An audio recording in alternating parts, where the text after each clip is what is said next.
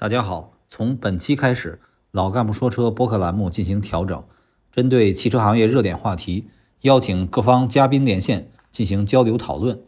内容来自于环球汽车每周进行的直播。本期内容将邀请智能汽车和 IT 领域的嘉宾来讨论汽车、手机领域头部企业相互渗透的问题。汽车和手机都是重要的智能终端，也是抢占用户的关键产品。这两个领域本身都是红海。但是各自领域的代表性企业也都向对方的地盘发展。吉利收购了魅族，未来要造高端手机，而手机领域的代表小米，二零二四年就将量产首款车型。汽车、手机领域的头部企业为什么会相互渗透呢？本期节目的三位嘉宾分别是极客汽车 Geek Car 联合创始人 CEO 管立鹏，知名数字经济学者刘星亮，以及火星人马斯克的作者依然。以下呢是本期节目的内容。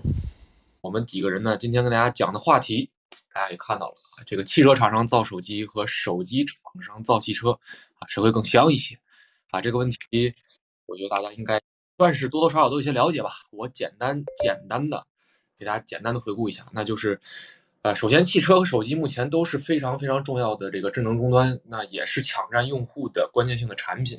那在这个两个领域，那可能在我们的认知中，它都属于一个相对意义上的红海。但是，我们现在能够看到的是，各自领域所代表的企业啊，也都在向对方的地盘啊做渗透。那可能久而久之就变成了啊，这个我的地盘不是我做主的这种感觉了。啊，比如说吉利收购了魅族，然后未来要造这个高端的手机。那据我们所知，这个男人两个最重要的东西，手机、汽车，OK，呃，你这个理解我给你满分。然后呢，这个未来反正可能在这个国庆前后还会推出他们第一部手机。那包括在手机这一边，像小米，对吧？我们知道这两天小米的这个谍照啊，MS 十一的这个谍照也在网上疯传啊，大家怎么说的都有。包括还像这个华为，对吧？我们所传统意义上理解的这些大厂。啊，两边都在互相的做一些所谓的渗透，或者说都在啊把脚伸到另一个领域。但是他们的跨界产品，其实我很想问大家的是，大家会不会买？我觉得今天我们一起可以讨论这件事情，大家可以把自己的答案啊打在我们的公屏上。如果说大家觉得啊他们在跨界之后的产品，大家会很期待，也会购买，那可以扣一啊。如果啊可能对吧，那就扣二。啊，同时啊，还忘了说了，还有苹果，对吧？苹果官宣造车也很久，但是他们这个 Apple Car 一直也没有真正意义上的出现，啊，也传了很多传闻，也挖走了很多人，但是现在呢，依旧是悬而未定的状态。所以啊，我们今天就来聊一聊这件事情，究竟是，汽车厂商造手机会更爽更香，那还是手机厂商造的出来的汽车你会买单的啊？苹果可以，其他够呛。OK，因为你用的是苹果手机，对吧？好吧，对吧？是大家就这个感觉。所以今天呢，我们请到的嘉宾朋友也绝对意义上是科技范儿的。我们三位好朋友，呃，首先啊，这个极客汽车的联合创始人兼 CEO 管立鹏啊，管管老师啊，刚才我们也连了一下线啊，他很帅。然后之后呢，钉钉你可以期待一下。呃，接下来是我们的知名数字经济学者啊，刘兴亮老师，他在 IT 领域也有很多的作为，所以今天。啊，他也会主动跟我们讲一讲啊，关于对手机厂商的种种吧，包括还有啊，火星人马斯克作者的依然，啊，依然老师曾经也在未来任职过，所以说他对未来的了解度也很高，啊，所以综合来看，今天我们的阵容就是啊，以科技为主，然后逐渐从科技讲到生活，再讲到我们突出的这个主题——手机和汽车，好吧？苏老师，你看还有没有想补充的？如果有补充的，我觉得稍后就可以开始。啊，这个呼唤我们今天的帅哥这个嘉宾组了，好吧？是，咱们今天的这个话题啊，其实也比较有意思啊，因为我们做汽车的，可能对汽车企业的这个发展比较关心，都觉得这个汽车是这个呃正在发生变革，而且呢，它是一个重要的生活空间，所以呢，很多像包括小米啊、苹果啊这样的手机手机厂商，或者说做手机业务作为重要业务方向的这个企业来。渗透到这个领域呢，我们也觉得这个逻辑上可以理解，但是现在也有这个汽车厂商开始做手机了，那这个在我们看来是不是就是这个以己之短啊？这个来来去做别人的长项，来深入一个红海？所以我们今天呢邀请的这个嘉宾呢，这个比较综合，有 IT 领域啊，对，也有这个汽车科技领域的，这样我们可以这个充分的畅谈一下。而且呢，这个事情呢，确实还是多多少少有一些这个时效性啊。包括最近这个这两天，华为也遭遇到了一些新的危机，包括小米，刚才啊主持人天龙说到的，呃，这个有一个谍照的这样的呃泄露的这样的一个风波啊。呃，昨天也刚刚有消息说，这个给这个供应商啊，就是这个供应商呃处理了啊，呃让他这个罚款一百万啊，一百万元人民币。啊，这个也算是一个结果吧，因为那个小米的公关总经理说，呃，这个呃图片呢是来自于早期的啊一个招标的图片，那那个是一个二级供应商泄露的，所以要也要对这个违规的供应商呢进行处罚，所以应该说这个事儿哈也算是一个热点，有一定的时效性。那我们现在呢就准备开始邀请咱们的这个嘉宾啊，我先邀请一下咱们的第一位嘉宾啊，这个来自极。呃，极客汽车的呃 Seed 啊，管立鹏管兄，稍等一下啊，啊，大家叫管老师叫 Seed 都可以啊。然后，极客汽车不知道大家关不关注啊？他们更多是做科技和汽车融合性很强的内容，所以和管老师应该聊聊这个话题会很有意思。我不知道大家看没看到啊，这个小米汽车谍照的这个照片啊，不管它是前期的还是现期的，大家怎么评论啊？对的，你好，你好。咱们也是欢迎啊，极客汽车联合创始人兼 CEO 啊，管立鹏 C 的，你好啊，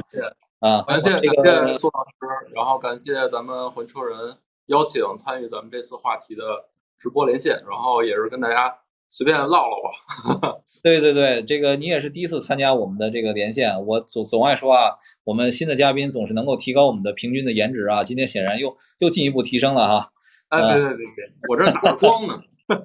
打着光呢啊，我我们我们也有光啊，我们这个是这个办公室的灯光啊，咱都在这个加班啊。那我就直入主题了啊，因为刚才我们也简单介绍了一下背景啊，有几个呃汽车厂商和手机厂商出现了这样的一个相互融合的这个状态啊，就是在汽车和手机这个两领域的这个核心企业哈，就为什么会相互渗透，他们互相之间有哪些优势和劣势呢？这个想请你先谈一谈这方面的看法。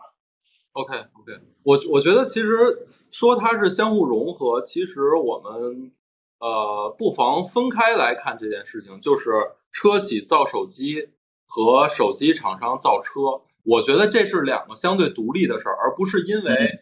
你造了我说，所以我我也得去去去你的那个市场上抢一块蛋糕。然后咱们如果从一个大背景来看，如果我没记错的话，去年就是刚过去的二零二二年的手机的市场，就中国的手机市场的。这个这个出货量应该是不到三亿，二点八亿台，然后其实是同比下滑了，可能有百分之十几，就这是一个，就是对于对对于手手机厂商来说，这是一个很很很残酷的一个事实，就是市场在下滑。然后呃，而且这个整个市场的话，还是大品牌，就是头部品牌，他们的占有率会。会不断的在提升，然后那些相对比较小的或新的品牌，其实他们的生存空间就更差了。对，然后所以在这么一个大的市场背景下，那手机厂商他们会看一下自己的能力在哪儿，比如说他们可能更擅长做他们的这个呃操作系统，更擅长做这种 UI，然后更擅长做这个呃交互的体验，更擅长做这个 AI，就是人工智能相关的一些软件的东西。那他们就是很自然的就看到了汽车行业，尤其是现在智能汽车的发展。那可能对，就是刚才这个咱们用户留言，就是和汽车是有点像的，所以他们就会觉得这个啊，现在去进入汽车，尤其是智能汽车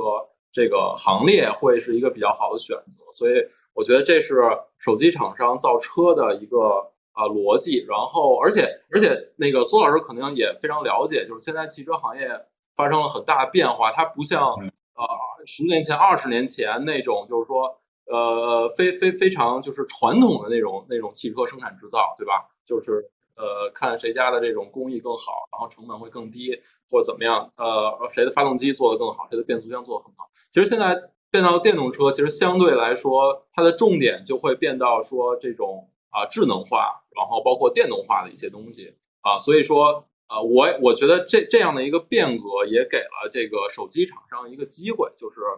呃，不像原来那种那么传统对。然后关于这个车企造手机这个事儿呢，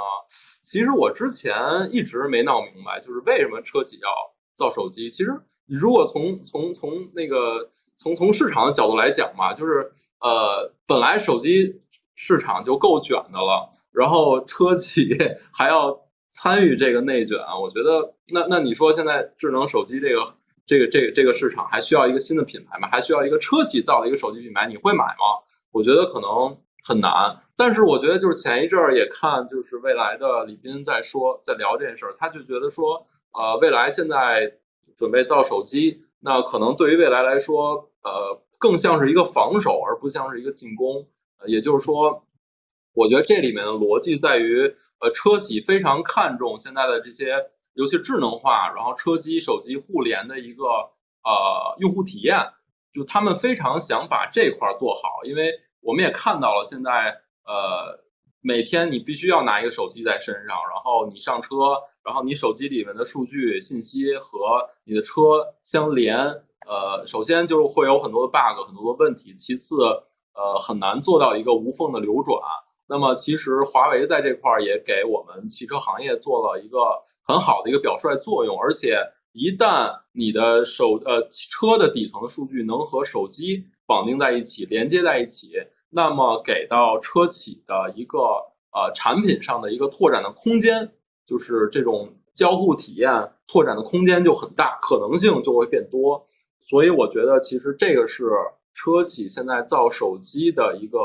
呃底层的逻辑，就是那你比如说，那很多人就会说，哎，那现在不是有苹果的这种 CarPlay 也好啊，或者是国外的 Android Auto，那手机不是跟车也能作为一个镜像吗？然后包括一个这个数据的打通，包括其实宝马和苹果也有这样的合作，对吧？然后去做这种啊 Phone S Key 的这种功能。呃，但是其实对于车企来讲，大部分车企来讲，他们其实都还是，我觉得还是挺保守的，就是他们不愿意把自己的底层的用户的数据，包括车辆的数据，给到这个手机厂商或者科技公司，因为这里面还会有一个安全的一个问题啊。所以我觉得，其实车企去自己做手机，然后给自己的呃用户去用啊，其实我觉得，呃，算是一个防守吧。我觉得我我同意这个吕斌的一个说法，对。这个就是是我个人的一个观点啊，这不代表我们极客汽车，当然也也也也也不代表别人，就是我只是我的个人的一个观点。那么呃，这个是为什么他们会互相渗透？然后刚才呃您也提到了说呃这个这个互相之间有哪些的优势和劣势？呃，要不然我先聊聊这个手机厂商造车的优势和劣势吧。啊，那手机厂商造车这事儿呢，我觉得，呃，优势就在于，其实就现在现在很多新造车的这个新的品牌，他们都在讲智能化啊，都在讲自己的 UI 设计也好，然后包括这种啊智能语音也好，然后这个这个屏大屏幕也好，我我我觉得 这个恰巧就是手机厂商的专长啊，不然的话，吉利也不会去收购魅族，对吧？呃，这这个尤尤其是现在行业里面，就是呃早几年都在聊软件定义汽车。那么其实对于传统的车企来讲，他们甚至都没有一个呃像样的一个软件的部门。然后现在当然了，就是大家都在重视这块儿，在这个招人啊或者怎么着做软件。但我觉得其实还是手机厂商在这块儿是比较擅长的，对啊。然后呃，我觉得这个这个是呃他们的优势吧，就很明显。啊，然后那个那个那个那劣势呢，其实也很明显，就是造车这事儿其实没那么容易啊。虽然现在电动车看似容易了，但其实他们的安全标准是不一样的，对吧？你比如造手机，呃，你的屏幕死机了，或者说卡了，你重重启一下就行了。但车不行啊，对吧？它车的安全等级是很高的啊。那么所有的包括芯片，包括这种所有的硬件，其实都是车规级的。这个我觉得是。手机厂商就是呃，很对他们来说很容易是一坑啊。对，然后再聊聊车企造手机的优势和劣势。车企造手机的呃劣势呢，我觉得就是其实呃，它比如说蔚来也好，特斯拉也好，或者说吉利也好，它造一款手机，我觉得很难就是打开 C 端，就是这个市场。说白了，你这手机就是很难卖。啊，但是如果给到自己的这个用户去用的话，我觉得还是 OK 的。这就我大大概的一个观点吧，就是聊的可能也有点有有点乱。对，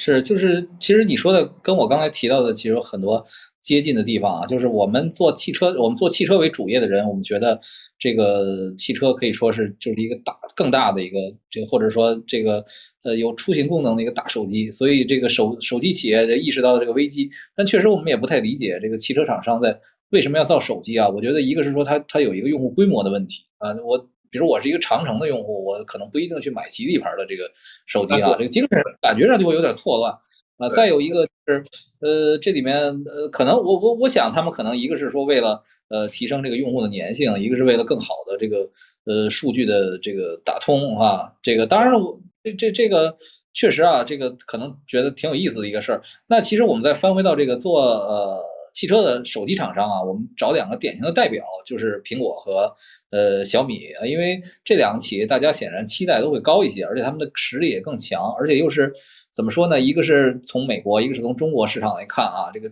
非常具有代表性的这样的一个企业。那这个呃小米，反正这个雷军也多次表态了，赌上了全部的声誉。然后苹果呢是不断的跳票哈。那这两家企业，我觉得呃就是如果说哈。他要做汽车，可能也就是所有的做手机的厂商里面这个让人期待最高的这个两家了。那你你对他们的这个前景你是怎么来判断的呢？啊，我觉得这个问题特有意思，就是我们编辑部也在不断的去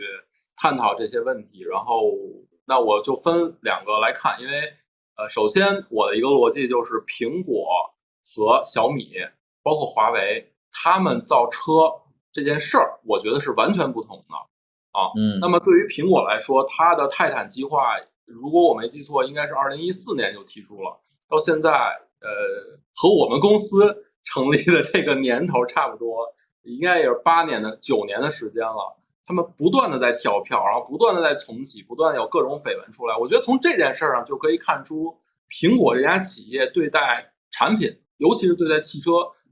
这么样一个很大的件儿的一个产品。一个数码产品也好，或者说科技产品也好，他们的态度是非常严谨的。呃，从苹果的其之前的产品，我们就可以看出来，比如 iPhone 啊，或者说 Mac 啊，或者 MacBook 什么的，就苹果对它产品的就是交互体验也好，工业设计也好，它的要求是极高的。那为什么这么多年苹果砸了这么多钱，而且苹果非常有钱，现金流非常充足的一家企业，还造不出来车？我觉得这就很说明问题了，就是。他们真的是想做一个具有颠覆性的产品，但是现在的汽车的产业链其实是我觉得就是相对来说是比较透明的。如果你想做一一个就是呃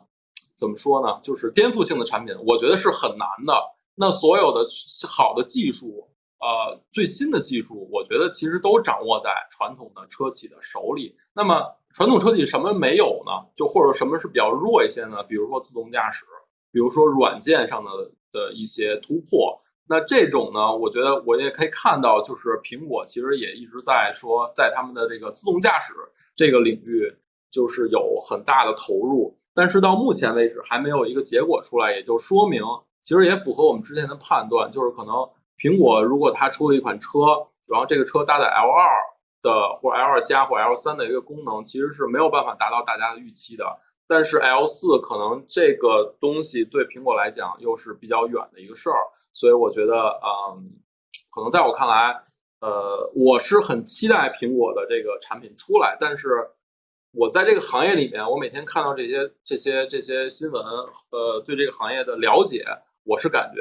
呃，很难有一个就是像当年。iPhone 出来一样，就是这种跨时代的产品，这是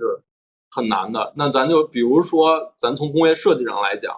你苹果再牛逼，你能超越奔驰对于汽车的理解吗？对吧？我觉得是很难的啊，是很难的。嗯。然后其次呢，就是呃小米，呃，其实我觉得啊，就是我现在看大家呃网上网友对于小米造车这个事儿其实很关注，但是我个人来讲。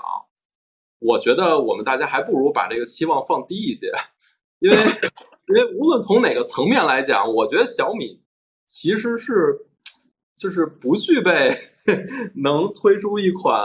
就是让人非常眼前一亮的车型的一个基础。我觉得啊啊，非常的婉转是吧？对，对就是反正这这是我个人的观点啊，就是这样的。那那比如说我们看现在智能汽车、智能电动汽车有什么，对吧？其首先就是呃，当然传统这些就不说了，设计、底盘啊，然后再往上呢，就是比如说三电系统啊，然后再往上呢，智能化，比如自动驾驶，然后智能座舱、AI，呃，我们大家可以看小米在哪方面做的很突出吗？我觉得，反正我没有看到啊，我没有看到，可能就是小米的它的用户基数比较大，对它的米粉的这种热热度比较高啊。我觉得这当然这对品牌来说是一个先天的一个优势，但是怎么说呢？啊，我反正我没有看到它就是就是能能推出一款就是非常颠覆式的产品的一个一个一个一个一个概念，而且。呃，小米以往的做法就是啊，杀进一个行业，然后呃，造出一个性价比极高的产品，然后把它的价格打下来，然后同时在体验上又能有一个迭代啊。但是我觉得对汽车这件事儿来说，有点难，有点难。对，嗯，就是其实我觉得这个苹果也好，小米也好，其实它最大的问题就是大家太太希望它颠覆了啊，但是。反正现在我也想不到汽车在短短的几年之内还有什么值得颠覆的东西啊！因为 供应链体系反正也都是彼此彼此，也谁也不可能比谁高出一个档次，所以可能这个是让他们也背负了沉重的这个呃包袱吧。啊，对，因为我觉得汽车想要有突破，你就必须得砸钱，然后必须得招到牛逼的人。你比如像特斯拉，对吧？这么多年，他坚持了很多年，对吧？就是这么多年，他投了这么多钱，他的一体铸造，对吧？现在才是真的发挥到这个用用处，包括它的自动驾驶的，比如说它整个的这种数据的闭环，包括它的 AI 的功呃 AI 的能力，我觉得这个不是一朝一夕可以建立起来的这个护城河和门槛啊。然后小米小米汽车，我觉得它极有可能今后可能就是依靠供应商的力量去呃。传出一台还是怎么说？我觉得这个可能大家可能对“传”这个字儿这个理解不一样。其实我们现在知道很多品牌的车都是传出来的，包括很知名的一些品牌。那它可能就是传出一台性价比很高的车，但是你期待它有什么样的颠覆式的的交互的创新吗？或者说颠覆式的体验吗？我觉得可能没有啊。对啊，就根本上可能没有。所以反过来说啊，这个如果要是特斯拉造一款手机。没准大家的这个期待值还还高一些，但人家想的可能都是一些更先进的玩意儿，什么脑机啊，对吧？火箭啊之类的东西，啊，对。那再再说说这个吉利哈，因为吉利收购了魅族哈，这个而且最近也传出来，魅族申请了一个无界的汽车商标。说这事儿老老联想到问界啊，这个 反正就是这些界，就是呃，从现在的情况来看啊，就魅族的团队在做这个车机的这个。这个系统啊，那但是呢，吉利也确实表达过想进入这个手机的领域啊，就是你怎么看这个吉利和魅族的这个合作的前景？嗯，首先我觉得我非常肯定，就是魅族之前在做那个 Flyme 的那个操作系统，其实在业内的这个这个怎么说呢，就是就是在业内的这个口碑也比较好。然后其实魅族这个团队做软件，包括做操作系统，包括做这个这个这个这个这个怎么说呢？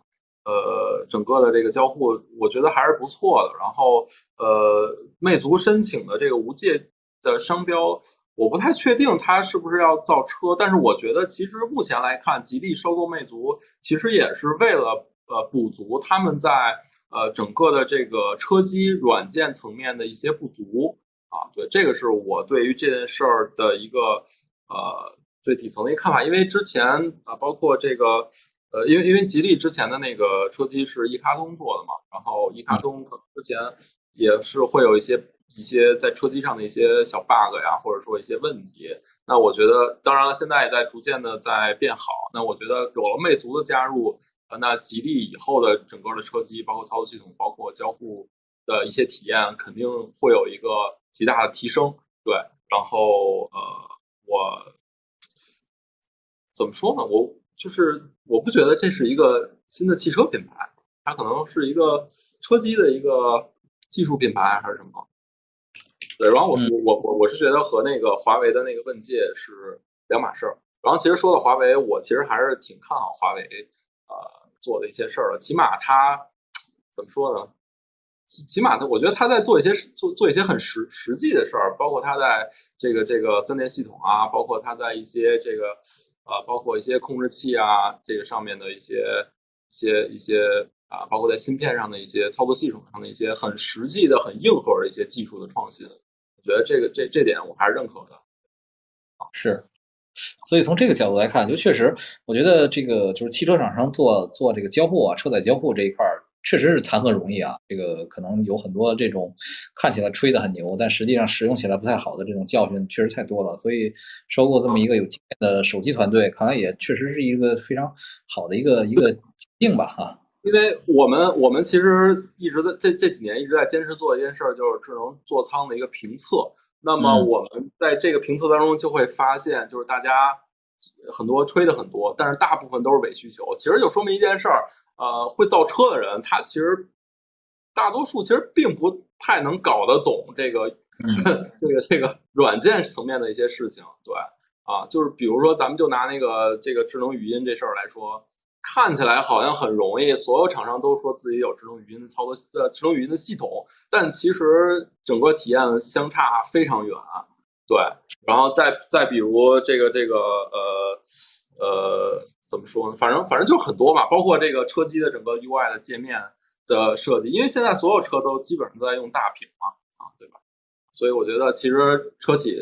很难做好这这一块儿啊。在你更不要提，就是再加上一些 AI 的一些交互的一些功能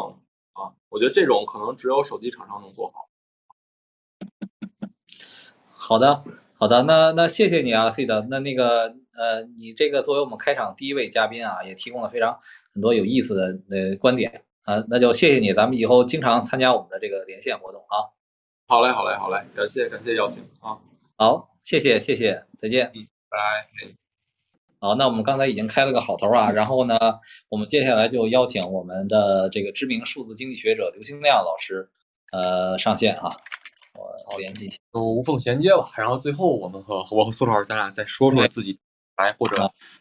得到的一些信息之后有什么感悟？是是是，我们最后哎，刘老师您好，Hello，老苏好，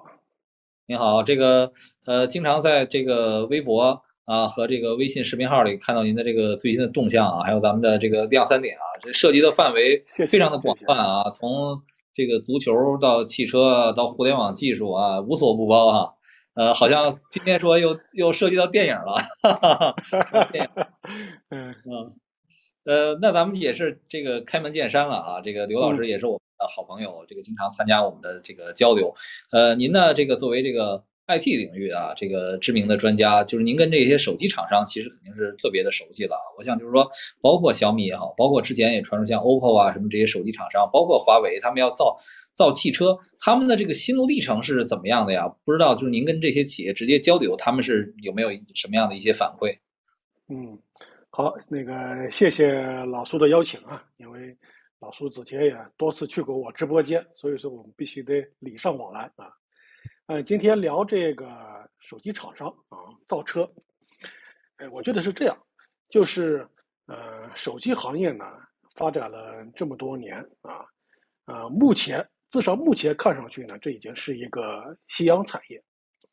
二零二二年啊，我们的这个向第三方的报告呢，中国的手机市场下滑了有百分之十三点二，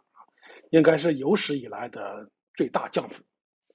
所以说，我们其实都明白，手机行业呢，那就是一个下滑趋势啊。我个人的预测呢是，再过个十年左右，我们的手机呢就可能会被淘汰啊。但我说的淘汰，就是就不是说它完全消失。就是它不再成为我们的一个主流的啊接入世界、接入互联网的一个方式，不再需要像今天一样，我们每个人出门，你可能忘了带啥都不重要，但是谁都不会忘了带手机。我觉得不再是一个这样的一个主流模式。但不管怎么说呢，啊，手机行业呢，这是一个很明显的是一个下滑趋势，这个趋势呢是已经现在看上去是无可阻挡了。所以说，对于手机公司来说呢。他们都在想自己的第二增长曲线啊，接下来啊，假如说这个东西不断下滑的话，我们接下来要干什么啊？嗯，现在看上去呢是这个智能汽车，它是一个增长的一个这样的一个曲线啊。嗯，我们不管是中国市场还是全球市场啊，所以说手机呢，它是一个下滑的这样的一个趋势，啊，智能汽车呢，它是一个啊上行的这样的一个趋势，所以说呢，呃，不管是小米也好，还是其他的手机公司也好，他们应该都是看到了这样的一个趋势，所以说都希望啊智能汽车能够成为啊自己的第二增长曲线。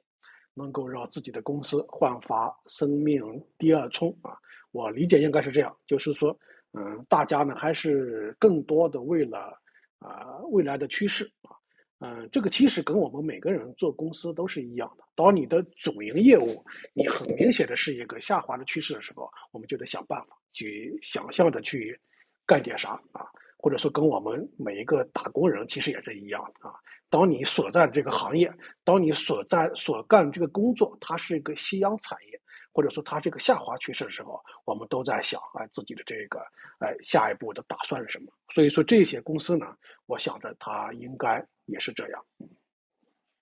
嗯，刘刘老师正好，就您说到啊，这个手机厂商是夕阳产业，那咱们正好就便就说说这个。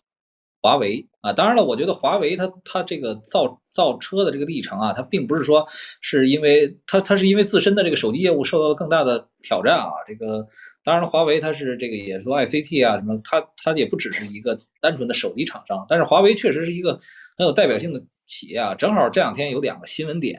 一个呢是这个。美国啊，这个开始要停止对这个华为一些关键部件的一些出口。另外一个呢，就是这个赛力斯刚公布的这个业绩，就他去年卖了，呃，他和这个华为合作的问界这个车呀，呃，去年卖了七万五七万多辆，但实际上这个呃赛力斯是巨亏的啊，就是这里面可能这中间的利润分配啊，或者整个的产业链啊，大概是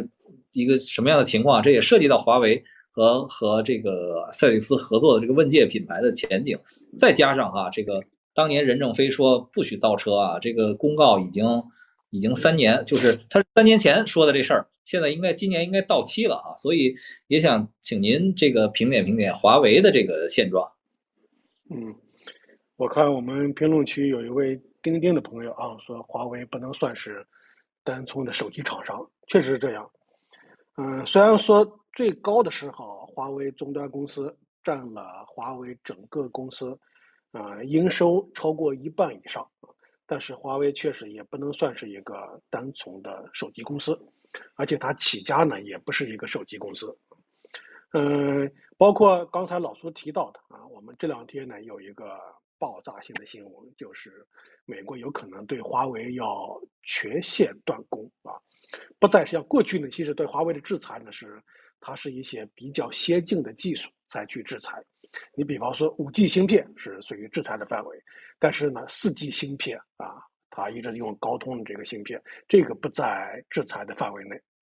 如果说是呃这个新的这个传言吧啊，反正是呃美国的媒体先爆出来的，所以美国有可能会对马对华为全面断供啊，那这个就。麻烦就比较大了，你可以理解为，美国的这些所有的技术和产品你都不能用。虽然说这几年呢，华为一直在呃做着各种各样的准备工作，但是呢，短期内呢，我觉得它还是不能够完全离开哎美国的这些相关的这些产品和技术啊。嗯，所以说，如果因为目前的这个消息还没有得到最终的确认。啊，如果是说真的是完全实现的话，那对华为来说，呃，肯定是会这个受到很大的影响。不光是手机啊，对他接下来想做的这个造车业务，华为虽然说他一再说自己不会亲自下场造车，但我觉得，呃，我个人判断，这个华为的这个造车呢，真的是万事俱备，只欠东风了啊。我觉得这应该是一个迟早的事啊，嗯，所以说这一次这个影响呢，我觉得还是会是一个非常巨大的。对于华为来说呢，它其实也是这样啊，呃，当你的这个过去呢，我们的它的这个终端公司啊，就是这个消费者业务这一块呢，最高的时候能占到百分之五十多，这个营收啊都已经超过了它原来的主营业务的收入。在这一块呢，现在呢受到打压以后呢，啊，它也是一个下滑的趋势啊。而且我刚才也讲了，整个手机行业都是一个下滑的趋势。所以说呢，华为同样的啊，它也要找到啊新的一个增长模式。所以说，你看这两年呢，他自己呢也在重点在发力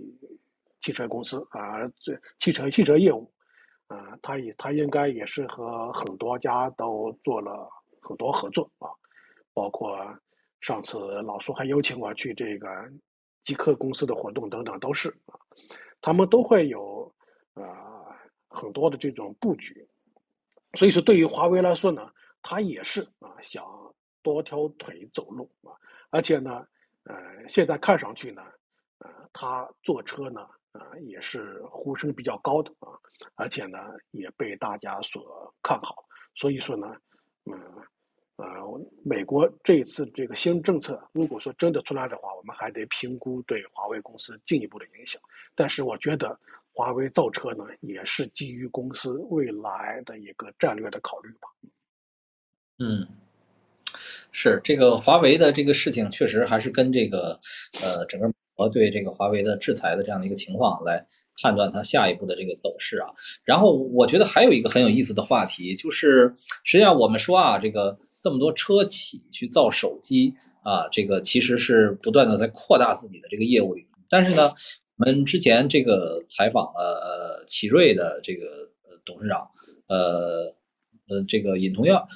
采访他的时候，他有一个表态特别有意思。他说这个就是很多车企做手机、做卫星、做飞行汽车，可能偏离汽车的主航道，也可能搞军备竞赛，给企业带来了巨大的压力。那显然，他这里面虽然没有点名啊，一看就知道说了吉利，说了小鹏啊，也包括说了这个蔚来这样的这些啊所谓的不务正业的这个企业。但是奇瑞呢，确实啊，去年的这个发展非常不错啊，整个产销超过了百万，而且出口也是啊非常的增长，非常的呃强劲哈。这个您您怎么理解？就是这个汽车和手机厂商呃这么大的投入去开展所谓的军备竞赛呢？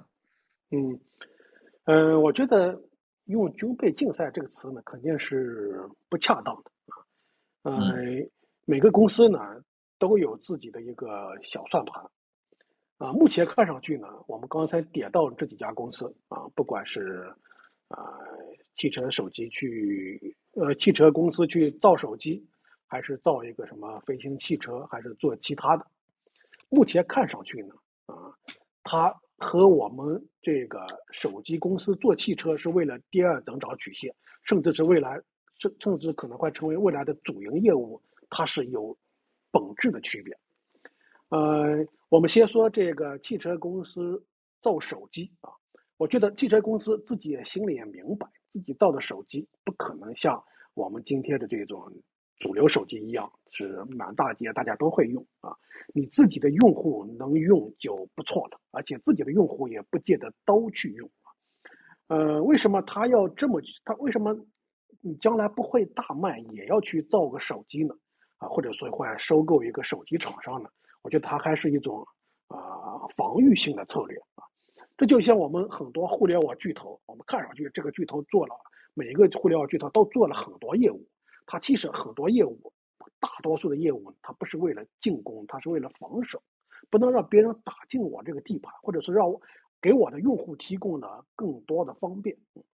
嗯，我的一个山西老乡，这个贾跃亭发明了一个词叫生态化反啊啊，这个呃，我们老贾先不说他，但说他提的这个生态呢，这个一定是对的啊。他希望呢，哎，自己的用户能够留在自己的这个生态里面。比方现现在的这个，因为我现在也在开这个智能汽车啊，我们都已经不用车钥匙了。你车钥匙是什么呢？就是你的手机。所以说，对于汽车公司来说，你把你的车钥匙掌握在别人手里，心里总是膈应，总是不爽，或者总是这个。而且呢，苹果公司为什么做得好呢？就是因为它软硬件什么的都服务都自己控在自己手里，所以它的匹配各方面才能做得更好。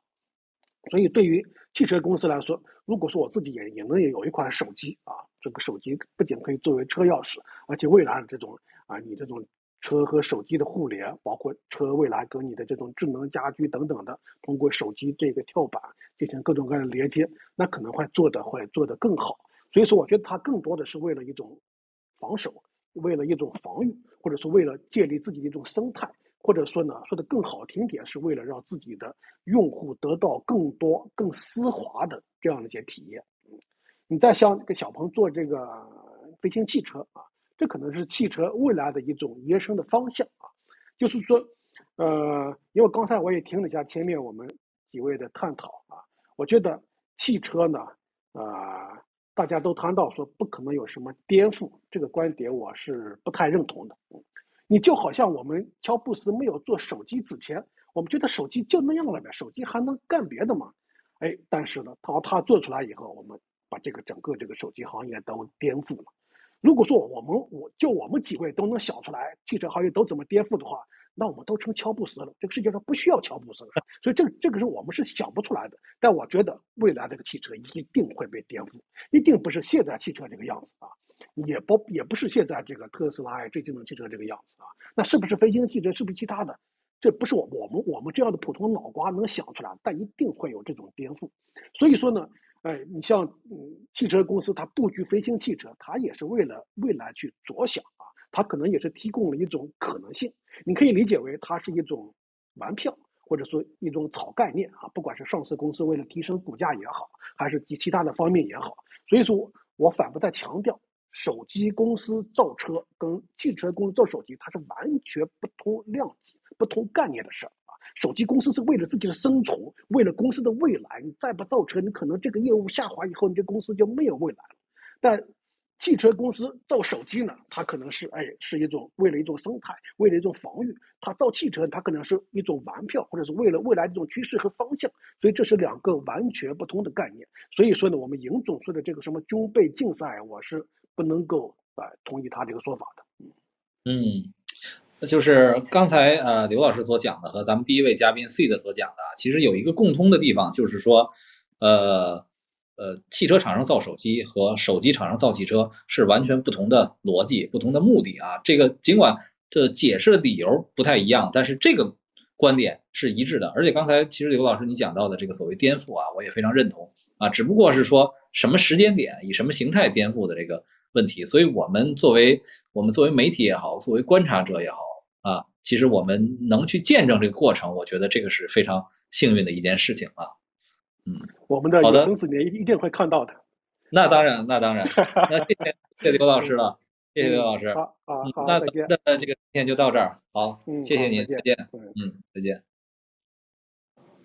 好的，那我们接下来呢，就直接这个丝滑的请入啊第三位嘉宾，我们的火星人马马斯克作者。依然老师上线，我们欢迎欢迎啊！欢迎咱们的第三位嘉宾，火星人马斯克作者依然啊！欢迎，呃，咱们我记得上次连线还是一年多前的这个这个事情了啊。其实呢，这个今天啊，我邀请你呢，其实就是看到了你的这个朋友圈啊发布的内容啊，就谈到了小米汽车这个所谓网上这个 MS 幺幺的这个。谍照的问题啊，刚才也提到了，今天有个结果啊，就是说小米对这个供应商做出了一百万元的这个处罚啊。你当时我看你当时的表态说，认为这是小鹏的营销，呃，那个小米汽车的营销啊，你怎么看这个小米造汽车的前景？这话题挺大的，但是我觉得小米现在，呃，很明显面对几个，呃，它很难跟这个世界证明的问题。第一个问题是。通常来讲，如果你作为一个传统领域比较厉害的人，你要切进另一个很大的赛道，你得考虑切进的时间。太早了不成熟，太晚了，对吧？这个可能剩下的东西不多了。呃，可能雷军没有想到的是，中国的电动车的渗透率起来的这么快啊！所以等到小米的车量产 SOP 的那一天，中国新能源车的渗透率很可能已经在四十个点到五十个点之间，就一半的市场已经被瓜分完了。然后根据经验和规律的话，任何一个新来的人，你都得踩点坑啊！你看这个前些年，特斯拉踩过坑吗？对吧？生产地域，对吧？这个呃也有自动驾驶的这种重大事故，然后也有融资的重大问题，然后跟中国的建厂也其实是拉锯了很久，最后在上海落地的。那未来踩过坑吗？踩多很很多次坑。未来当年。呃，我那时候还在未来工作，我们有电池着火的事情，我们有呃财务的问题，啊、就也有各种各样的这种软件的问题，有各种负面。那理想、小鹏无一例外。然后你看传统车企转身做的极客这种品牌，它都踩过坑，它都有这个交付不出来车呀、软件啊、巴拉巴拉的问题。所以一句话就是，经验规律表明，新玩家上来的第一年是不可能顺利的，甚至第二年也未必很顺利，你可能从第三年才开始顺利。我们这样推算一下，就是等到雷军踩上节奏的时候呢，中国的那个电动化进程已经过半了啊，这是我觉得第一个很大的问题。然后我觉得第二个问题就是，呃，我为什么在朋友圈儿推测，呃，他们做的一些传播是有意为之呢？就是自己爆料，我我我这个东西泄密啊什么的。这个因为我只能根据历史来推测，这是人类做任何推测的这个习惯。呃，所以的话呢，这个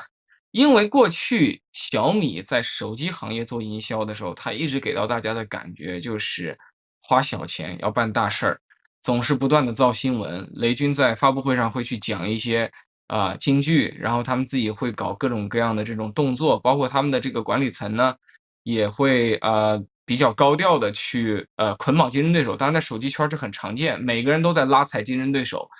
但是，呃，我我，而且再加上你就是你看现在小米汽车的这波管理层，大部分依然是小米手机的核心人马元老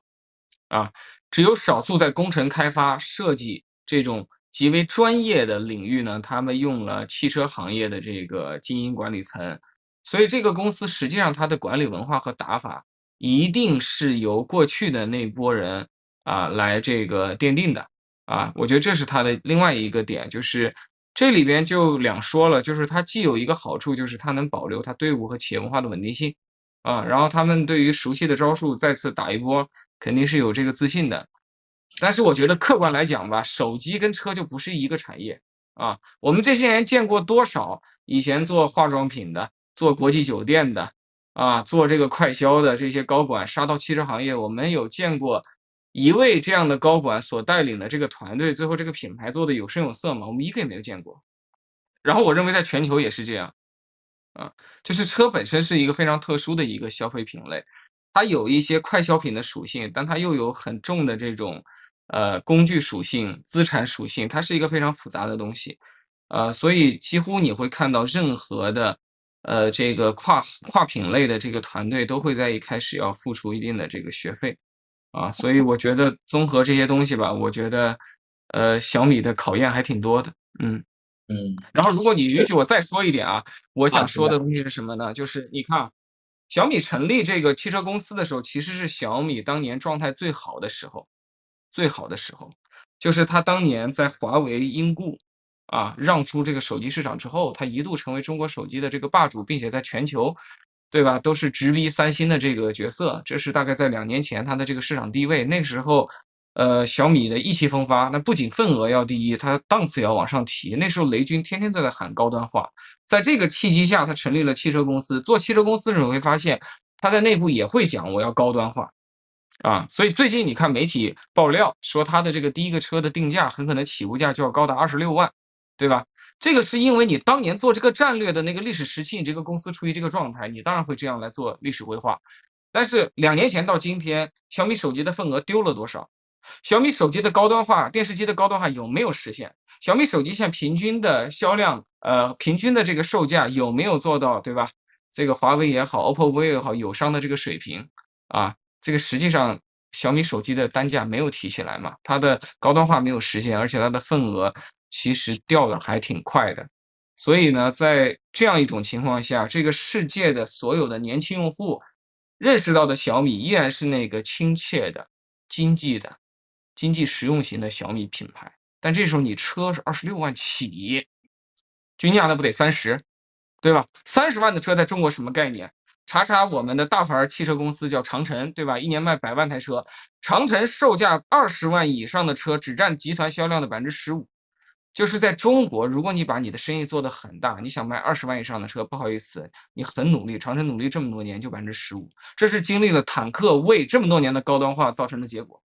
我做过调研啊，我做过很多消费者调研，我见过很多消费者，我问他们，这个有一些新品牌，对吧？苹果、华为、小米、百度，哎，这都来造车，大疆，你们什么感觉？我给大家说一下结果啊，就是大家第一喜欢的是华为汽车，既认为有档次，又觉得靠谱。然后第二名是苹果汽车，苹果汽车呢，就是大家都会觉得如果出来了很有档次，但是呢，现在由于一些原因吧，消费者对于这个美国的品牌啊，对于苹果这个品牌有距离感啊，或者说很多人他内心会觉得你出来肯定太贵了，他他有这种经济的距离感和一些文化的距离感。然后另外一个比较受大家认可的就是小米汽车，大家对小米汽车也是有期待的。但是我会问第二个问题，那出了这些车以后，你们觉得多少钱呢？啊，基本上我采访过的这些普通路人用户啊，就是他们就是真枪白真金白银的买了电动车的这种普通车主，他们对小米汽车电动车的期待很简单，九万九千九起，第一款车 啊，嗯，对，因为历史上小米这个品牌。对，嗯因为历史上小米给到大家的印象就是这个呀。他当年做空气净化器的时候是价格杀手吧？他做智能手机的时候是价格杀手吧？别人智能手机五六千，他一千九百九十九嘛，对吧？他做智能电视的时候是价格杀手吧？那你做车的时候，你凭什么不是价格杀手呢？中国的汽车价格杀手是谁呀？是五菱，对吧？五菱多少钱？对吧？九九九不算低了。嗯，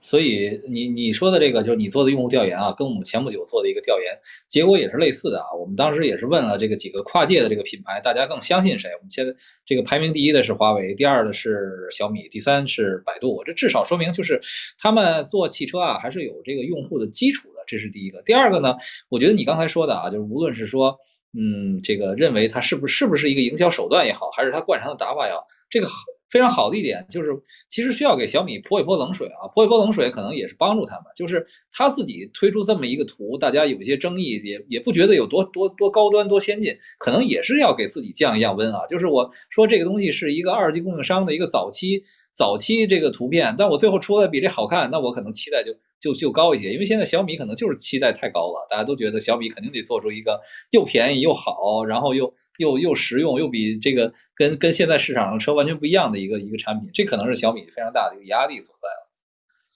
然后，那咱们再说说未来哈，这个因为这个刚才其实我们也前面也聊到，就是未来造手机，这未来现在的这个用户啊，这个用户基数二二十万啊，大概这个这个量级，它这个造手机它能有多少人买，对吧？你你说这个未来的手机用户，他也不可能卖给卖给这个小鹏，卖给理想的这个用户，那其实做手机的投入也也一样是不低啊，这个投入产出比。是怎么考虑的？这个是这个是是不是纯粹是为融资的角度呢？还是从这个就是未来更好的去服务自己的用户，更好的去让自己的这个用户的数据充分的呃流转？你你你觉得怎么看未来造手机的这个事情呢？呃，这个事儿在长期战略上我非常理解，但是在商业上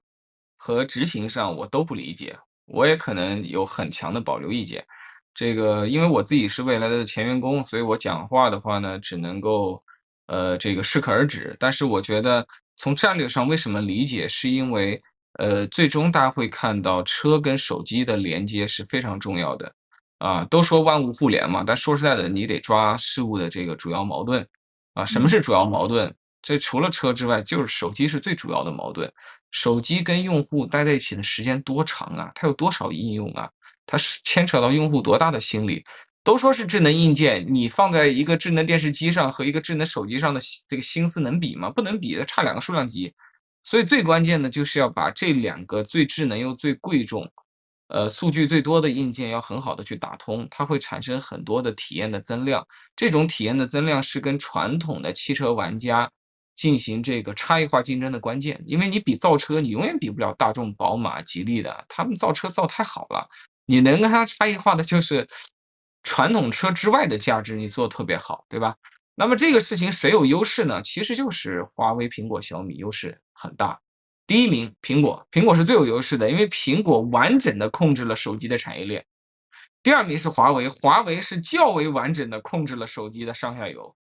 小米其实都差了点意思，小米要操作系统没有操作系统，要核心芯片也很多东西也都自己没有去染指，它其实要更弱一些。但是最起码它有数以亿计的手机保有用户，对吧？和每年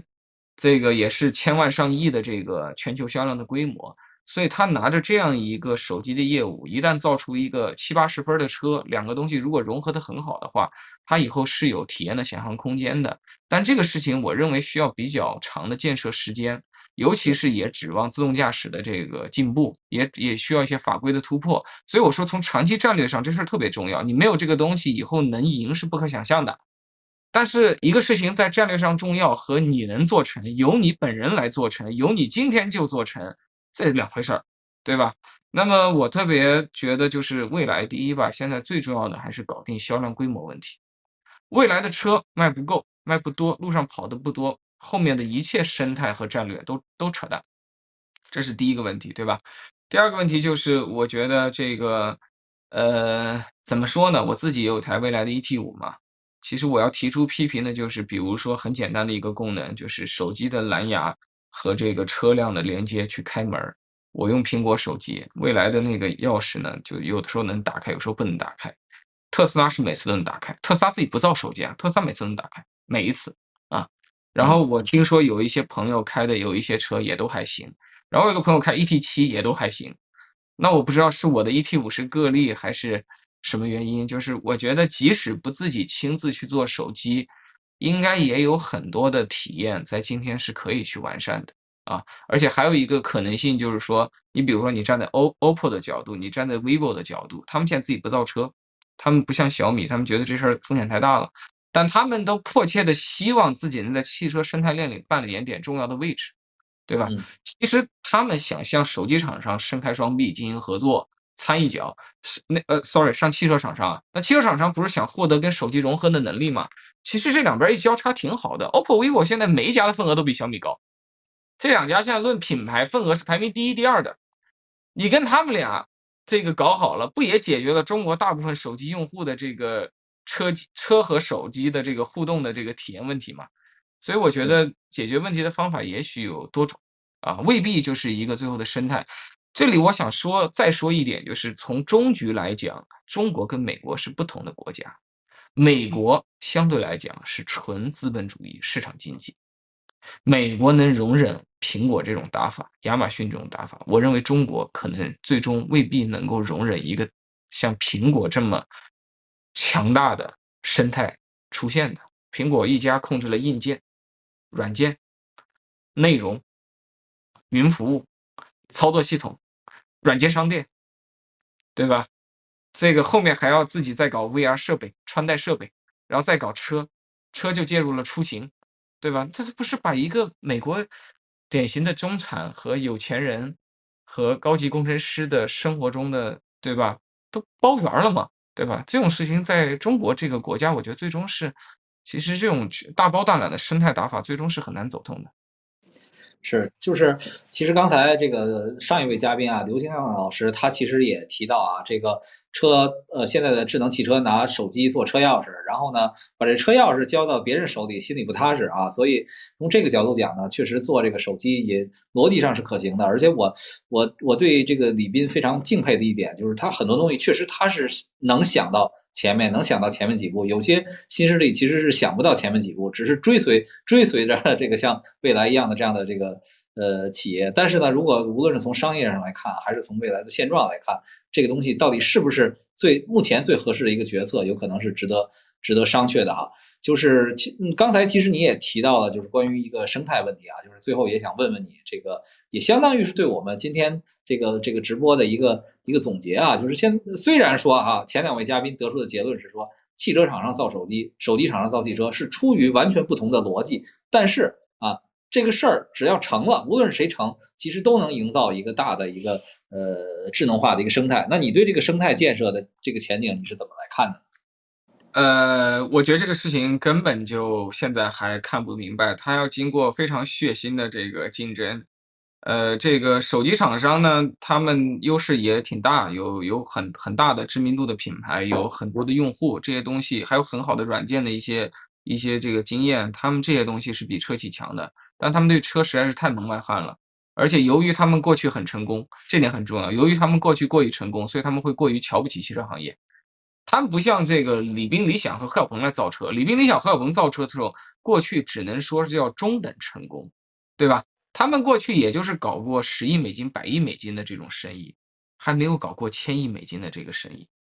现在这几个来搞车的手机巨头都搞过千亿美金的市值，他们过来一定是不会真正尊重汽车的，所以这里边的坑和学费时间是呃呃，其实代价是挺大的，而且最大的问题就是说已经进入赛道的这个偏后半段了啊，前半段你能影响消费者心智。咱们就这么说吧，就是等到二四年，比如说小米造出第一台车的时候，站在二四年的那个时间节点来看，用户心中什么是电动车行业的大品牌，这事儿已经有判断了。他还能轻易的接受小米吗？这是一个非常巨大的这个这个问号，对吧？那站在车行业的话，我觉得也有明显的短板，就是汽车工业确实非常没有软件基因。嗯，每个车企都很沉重的。员工都数以万计，新势力可能小一点的几千，大一点的像微小李也都过万了，对吧？传传统点的车企都是五万、十万人的这样的规模，这么大的一个规模，过去又是纯硬件的精英，你想在里边植入点软件基因，其实改革是寸步难行，是进化是非常缓慢的，啊，所以我自己看来这特别有意思，有点像两边打那个魔兽世界换老家，打星际争霸要换老家。就是两边都很那个痛苦，但对都特别那个眼红对方的这个优势，所以我现在没有任何的办法能够看清楚。但如果一定一定让我说的话，我觉得，我觉得国际市场上苹果是非常有竞争力的，嗯，这是我的看法。他们是真的能改变汽车行业的这个格局的一个挑战者。在中国，我觉得华为拥有最好的机会，但是华为又有最大的风险，这个风险跟我们今天讨论的事情没关系。嗯，但华为有最大的风险。嗯，是，呃，其实你这一点说的我也是非常同意的啊。其实是一个时机的问题，就是，呃，这个确实是没想到啊，新能源汽车在中国的这个普及率，或者说这个发展的速度有这么快啊。去年六百八十八万辆，今年有可能奔奔千万辆，奔千万辆，那就基本上快占到这个将近一半了，五分之二左右的这样的一个一个份额。所以这样的话，一方面就是这个。呃，市场啊都被这些啊，比如说像比亚迪啊、特斯拉啊这样疯狂的瓜分。再有一个，我我听了你前不久录制的一个播客啊，我忘了那个是不是你你的观点啊？就是说这个随着新能源汽车的这个快速的普及，然后大家其实关注的由那些高科技的一些噱头啊、这好玩的东西，变成了普世的这种追求啊，这个安全啊、啊驾驶性能啊、呃这个价格啊等等价格因素。所以对于这些后后入者来讲呢，这个对于这后来的进入者来讲呢，确实是不是太。不是太友好，实际上不是太友好。但是啊，虽然说这个就是进入这个汽车这个生态的这个时机不太未必是最好的，但是你说要真正达成这样的整个生态的一个概念，可能还远了去了啊，还需要经过非常血腥的斗争。嗯，我我对就是这样。这个为什么说后进入者很难呢？对吧？这只是一个结论，但咱们仔细拆解一下，为啥后进入者就难？大家都市场上公平竞争嘛。后进入者难的一个本质原因就是前者已经有了规模效应，他一年采购三十万台车，供应链给他价格便宜，每个零部件都便宜，攒起来这车就便宜。再加上他员工你在内部磨合了好几年了，干事情呢都不容易犯错了。你新来的团队新组建的，而且你在市场上后来者能找到最好的人才团队吗？这是不可能的，对吧？后来者你凭什么把好人聚过来嘛？好人本来就薪水高。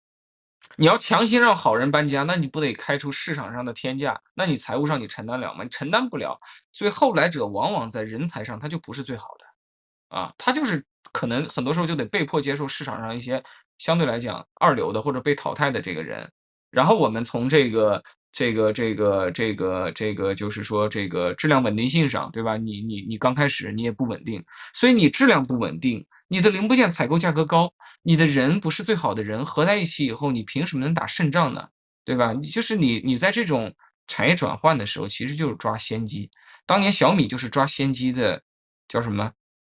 既得利益者。他当年能成，就是因为他在手机行业起得足够早。所以小米手机再发热，质量再不好。再出各种各样的问题，用户都会觉得它是当年的新势力造机造手机啊，都会觉得它是网红品牌，对吧？你只要比小米创办的晚三年，你就发现最后没有一个品牌活下来，没有一个。老罗创办的晚了，老罗的所有的粉丝都是老罗的粉丝，不是锤子手机的粉丝，是他的个人魅力和这个疯狂的营销这个导致的啊。就是老罗为什么他的手机没有粉丝呢？很简单，你来的晚了，你的手机跟前面小米和苹果造的手机是没有体验优势的，已经没有创新空间了。今天小米来到就会有这个很尴尬的问题：二四年的小米到底有什么地方能比魏小李和特斯拉创新吗？对吧？在这个时代，可以创新的创新点已经被魏小李、问界、特斯拉、比亚迪搞完了，